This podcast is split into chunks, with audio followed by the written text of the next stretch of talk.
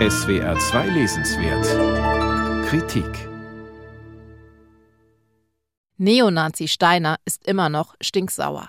Vor zehn Jahren wurde er in einem süddeutschen Hochbunker aus dem Zweiten Weltkrieg von einem ehemaligen Mossad-Agenten gefangen gehalten und gefoltert. Nun will er der Welt und seinen Kameraden zeigen, dass er sich nicht demütigen lässt und nimmt mit seinem Neffen, dem Nachwuchsnazi Lutz, die Kinder und Erzieherin des jüdischen Kindergartens als Geisel, der mittlerweile in dem Turm untergebracht ist. Was Steiner nicht weiß, unter dem Turm sind geheime Katakomben, in denen rechte Kräfte einen Nazi-Goldschatz vermuten. Das klingt völlig Hanebüchen, ist aber in Peter Grandels Turmreihe ein historisch grundierter und glaubwürdig konstruierter Ort. Turmgold ist die Fortsetzung von Grandels Überraschungserfolg Turmschatten, der ebenfalls in diesem Hochbunker, dem Turm, in der Nähe einer bayerischen Kleinstadt spielte.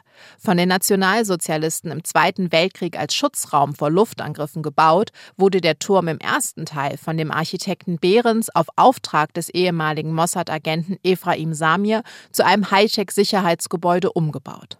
In Turmgold greift Grandel auf dieselbe erzählerische Struktur zurück. Der Turm wird abermals zum Schauplatz einer Geiselnahme. Er verbindet die Handlungsstränge und Figuren. Sie erhalten in kurzen Kapiteln eine knappe Biografie, die ihre Herkunft erklärt und Plot-Elemente verbindet. Der Turm ist ein ungewöhnlicher und doch überragender, passender Handlungsort. Er symbolisiert die nationalsozialistische Vergangenheit und deren Kontinuitäten. Steiner, das macht Turmgold eindrucksvoll klar, ist kein Einzeltäter. Schlägertypen wie er sind lediglich Teil eines dezentralen Gesinnungsnetzes mit vielen Ausprägungen und Ebenen. Weitere Teile sind Nationalsozialisten mit bürgerlichem Anstrich wie der Politiker Hessel. Stolz auf seine preußischen Vorfahren zieht er im Hintergrund der AfD die Fäden. Opportunisten wie der Architekt Behrens, der das Gold aufgespürt hat, Ex-Sicherheitsleute wie der ehemalige KSK-Oberstabsfeldwebel Otterbach, der zusammen mit Ex-Bundeswehrangehörigen und Neonazis einen Umsturz plant. Aber auch reiche Unternehmer, die anonym Geld für illegale Aktionen bereitstellen. Sie kennen einander nicht alle persönlich, agieren oftmals unabhängig voneinander. Aber sie haben dasselbe Ziel, die Wiederkehr eines faschistischen Staats.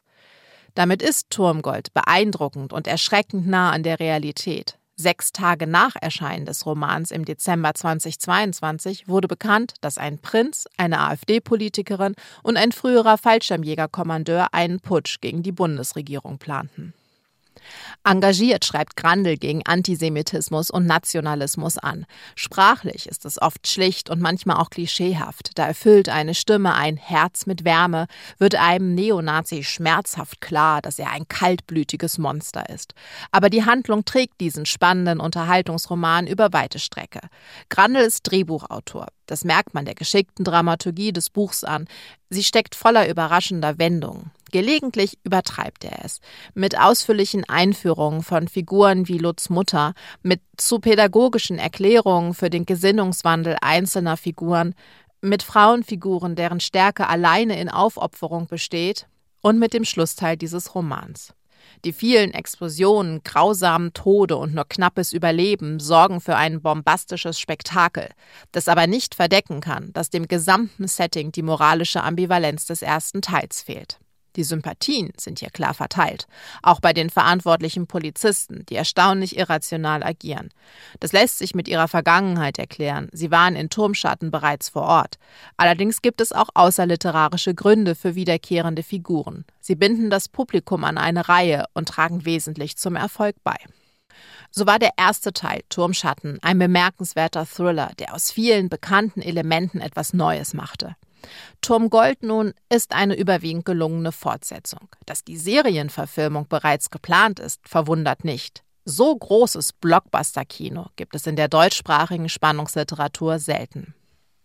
Peter Grandel, Turmgold, Pieper Verlag 2022. 592 Seiten, 18 Euro.